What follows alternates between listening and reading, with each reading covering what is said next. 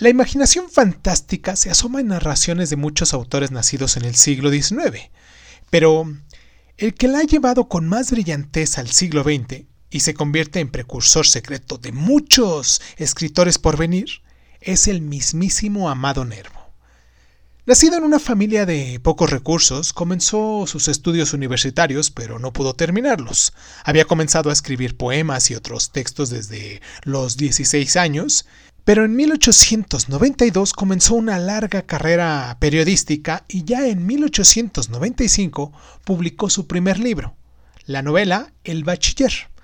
También fue profesor universitario, diplomático y miembro de la Academia Mexicana de la Lengua, además de uno de los escritores más populares de su tiempo. No solo era un articulista muy leído, sino también era poeta, uno de los más importantes del modernismo del comienzos del siglo XX. En su obra narrativa, lo fantástico aparece con cierta frecuencia, inspirado en sus lecturas de textos místicos de diferentes tradiciones y también en el esoterismo, las llamadas ciencias ocultas que fueron importadas de Europa en los últimos años de la dictadura de Porfirio Díaz y de las que fueron adeptos varios personajes famosos de la historia nacional como el más, el más conocidísimo eh, Francisco y Madero y Plutarco Elías Calles. Todo esto puede verse en su novela titulada El donador de almas y en sus cuentos como el que aquí vamos a interpretar a continuación, titulado Como en las estampas. Eh, en este cuento puede parecer desconcertante porque parte de sus ideas eh, religiosas y no de sus influencias políticas o anécdotas reales para crear una ficción, pero justamente ahí radica su atractivo, porque pone a prueba aquello que en lo que muchas personas creen de un modo inusual. Yo soy Irving Sun. Esto es Crónica Lunares. Les pudiésemos recomendar algunos libros, algunos cuentos que mm, se asemejan quizás a la tendencia de esta de estos de este cuento de Amado Nervo uno de ellos, por ejemplo, El silencio de Dios de Juan José Arreola, La iglesia del diablo de Joaquín María Machado de Asís, El alumbramiento de Mario González Suárez, pero mm, sin más ni más, nos vamos a meter de lleno en este pequeñísimo cuento titulado Como en las estampas de Amado Nervo. Les repito, yo soy Irving Sun, esto es Crónica Lonares y pues qué tal si comenzamos con este cuento. Cierra los ojos. Si escuchas que alguien se acerca, no temas. Todo estará bien.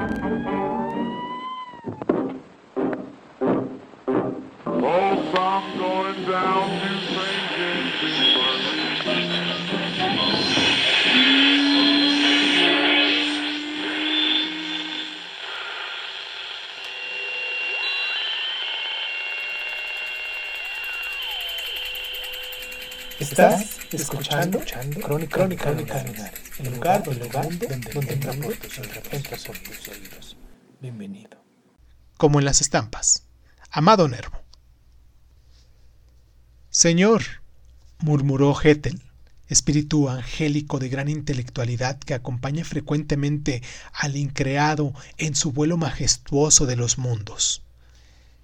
Señor, entre las almas que pugnan por desprenderse de su envoltura carnal, esta Nochebuena en la tierra, veo una que me interesa de modo especial. Es el alma de cierta adolescente rubia de 14 años que ha pasado la existencia en perpetuo éxtasis.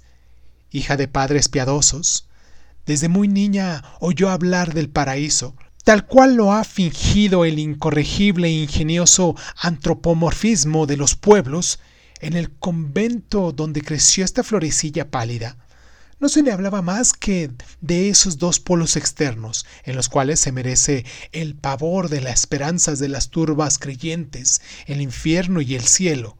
Pero de tal suerte era buena, dulce, apacible, inmaculada, que las propias madres y el mismísimo confesor creyeron inútil empañar su serenidad con miedos inoportunos, y casi nunca le ponderaron los tormentos eternos, las genas implacables, describiéndole en cambio siempre las maravillas del místico Edén. Así pues, en sus sueños, como en la escala del patriarca beduino, iban o venían los ángeles. Para ella, la gloria es análoga de los cuadros de Fray Angélico y Filippo Lippi. Para ella, el empireo está formado de espirales de santos, de virtudes, de potestades, de querubines y serafines multicolores. Es como un jardín animado de una indecible policromía que se asienta en nubes resplandecientes.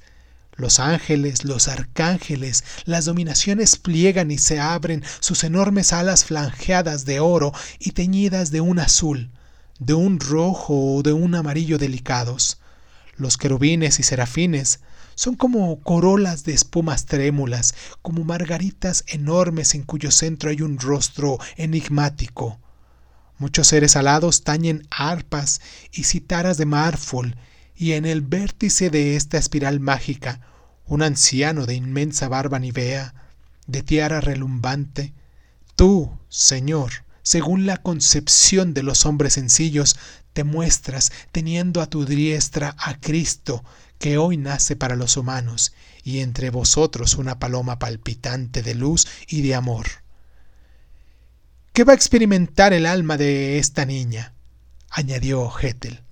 Cuando se despliegue de la carne y se encuentre en el seno de la cuarta dimensión, ¿Cuál va a ser su extrañeza? ¿Cuál su azoramiento de hallarse en el espacio negro, sin límites, entre lo silencioso gravitar de los mundos, al ver perderse vertiginosamente a lo lejos, como un enjambre dorado, los planetas del sistema solar? Qué desorientación más angustiosa la suya cuando no te encuentre ni pueda verte, oh increado, porque le faltan para ello tantas etapas, tantos ciclos aún infranqueables. Piensa, Señor, fuente de toda piedad, en esta almita que no ha podido concebirte sino a través de las estampas de los devocionarios, de las imágenes de las iglesias, del incienso blanco y aromático y de los cirios que lacrimean, chisporroteando su cera pálida. Me intereso por ella, Señor. Algunas veces en mis viajes por tierra, sobre todo en las noches de diciembre, he dejado en su frente, mientras dormía, besos impalpables. Gracias a mí en sus puros labios han florecido al despertar muchas sonrisas de gratitud al ensueño. Que no sufra, Señor. Mira que se acerca ya su convulsión postrera. Advierte cómo en su camita, rodeada de los suyos, va a abrir los ojos azules para esta última mirada en el que parece copiarse toda la hondura de lo desconocido. Señor bueno, que no experimente ninguna desilusión, que no tenga miedo. Hegel, respondió el espíritu que es la causa de las causas. Hegel, y sonreía, si es que puede darse ese nombre al sutil resplandor de su divino pensamiento afectuoso. Bien se ve que eres un poeta. Anda, acércate esa almita, tómala contigo y fíngele enredor. En cuanto se desprenda de su cuerpo, uno de los paraísos que pintaron los primitivos. Pon muchas jerarquías de oro, pon mantos de un azul esmaltado y profundo, de una guinda de viejo vino, pon aureolas con rayos simétricos, mucha luz, mucho amor, y haz que una música inmaterial toque desde ahora para sus oídos de agonizantes melodías deliciosas. Ya más tarde, con suavidad, la iniciarás en esa angustia y muda sabiduría de la muerte.